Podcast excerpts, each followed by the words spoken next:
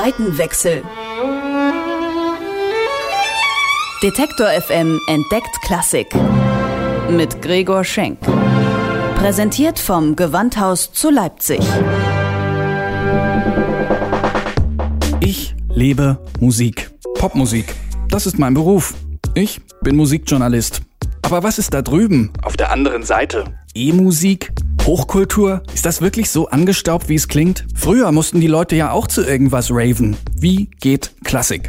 Das will ich rausfinden. Deswegen gehe ich dahin, wo Klassik gelebt wird. Ins Gewandhaus. Zeit für einen Seitenwechsel. Heute der Dirigent. Nachdem ich beim letzten Mal dem Gewandhausorchester beim Proben zugesehen habe, ist mir besonders ein Bild im Kopf hängen geblieben. Dieser routinierte Ablauf zu Beginn der Probe, wenn die Musiker sich einstimmen, bis die Instrumente und das begleitende Tuscheln urplötzlich verstummen, wenn Chefdirigent Ricardo Chailly den Raum betritt. Der Gewandhauskapellmeister hat diese Aura eines Stardirigenten. Zerzaustes Haar, fokussierter Blick, ein unglaublich präsentes Auftreten. Man spürt förmlich den Respekt im Saal vor dieser Person. Mit seinem Taktstock, seinen Armen und Augen führt er das Orchester. Er vermag es, mit einer einzigen Bewegung einen riesigen Klangapparat in Wallung zu bringen. Also stopp mal. Ich habe mich ja schon immer gefragt, was das überhaupt soll. Erstmal haben die Musiker doch alle Noten vor der Nase und außerdem haben die das doch studiert. Da wird man ja wohl ein einigermaßen stimmiges Taktgefühl mitbringen. Für mich sieht das immer so aus. Die Musiker verrichten harte Arbeit, der Dirigent zerteilt die Luft mit seinen herumwirbelnden Armen. Also, Herr Schai, wofür braucht ein Orchester überhaupt einen Dirigenten? Können die das nicht alleine durchziehen? Das wäre einfacher.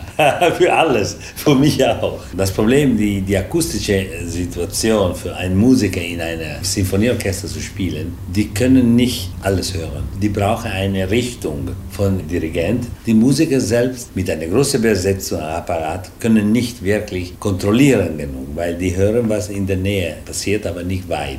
Ja, da hat der Dirigent vom Pult aus natürlich alles im Auge und im Ohr. Und klar, wenn man mal überlegt, wie viele Musiker in so einem Sinfonieorchester sitzen, Geiger, Cellisten, Kontrabass, Blechbläser, Holzbläser, Percussion, irgendwer muss der Rasselbande ja sagen, wo es lang geht. Auch in Rockbands gibt's ja meistens einen Frontmann.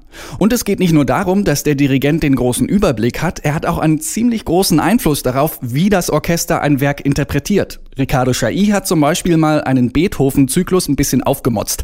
Auch Gewandhaus-Dramaturgin Sonja Epping kann sich daran noch gut erinnern. Da musste er natürlich erstmal gegen eine alte Beethoven-Auffassung, die auch das Orchester transportiert hat, angehen, die ja per se nicht schlecht ist, aber die natürlich aus einer anderen Zeit stammt, die von anderen Dirigenten mit antrainiert worden ist.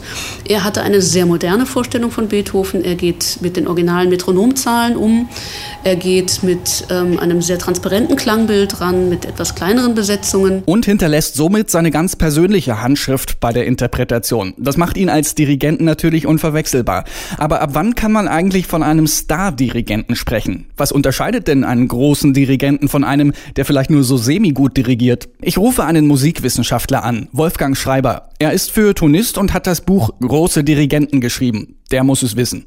Entscheidend ist ja die Persönlichkeit. Das ist ja auch beim Schauspieler so.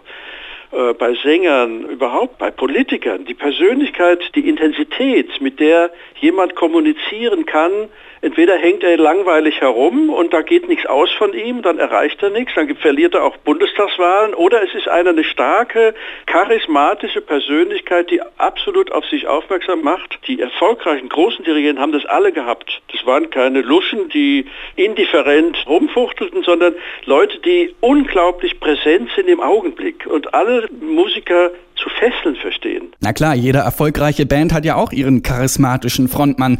Klassische Musik ohne Dirigenten, heutzutage unvorstellbar, damals aber gar nicht so abwegig. In der Barockmusik war es ja so, dass eine Kapelle geleitet wurde praktisch vom Cembalo aus oder von der Geige. Also Bach hat noch dirigiert mit der Geige in der Hand. Geändert hat sich das dann im frühen 19. Jahrhundert mit der wichtiger und größer werdenden Orchestermusik. Die Partituren wurden komplexer, die Orchesterbesetzungen und Konzertsäle größer.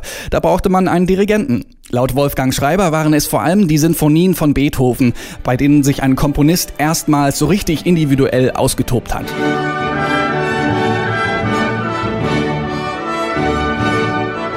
Als erster Dirigent im heutigen Sinn gilt übrigens Felix Mendelssohn Bartholdy. Und auch der hat das Gewandhausorchester geleitet. Ab 1835 hat er den Grundstein dafür gelegt, dass der Dirigent heutzutage als Künstler wahrgenommen wird.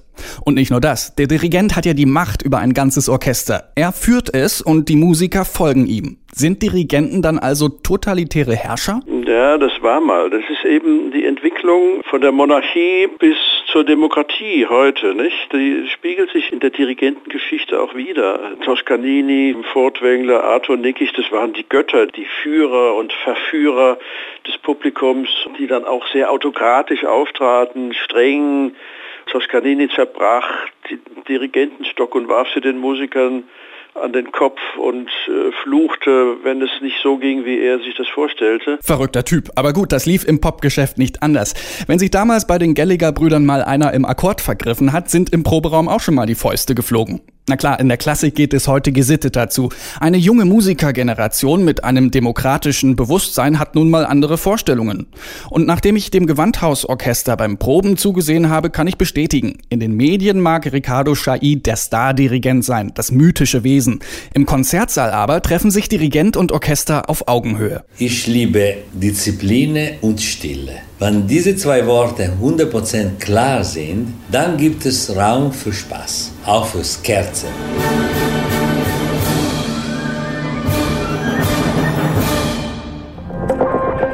Seitenwechsel. Detektor FM entdeckt Klassik. Mit Gregor Schenk. Präsentiert vom Gewandhaus zu Leipzig.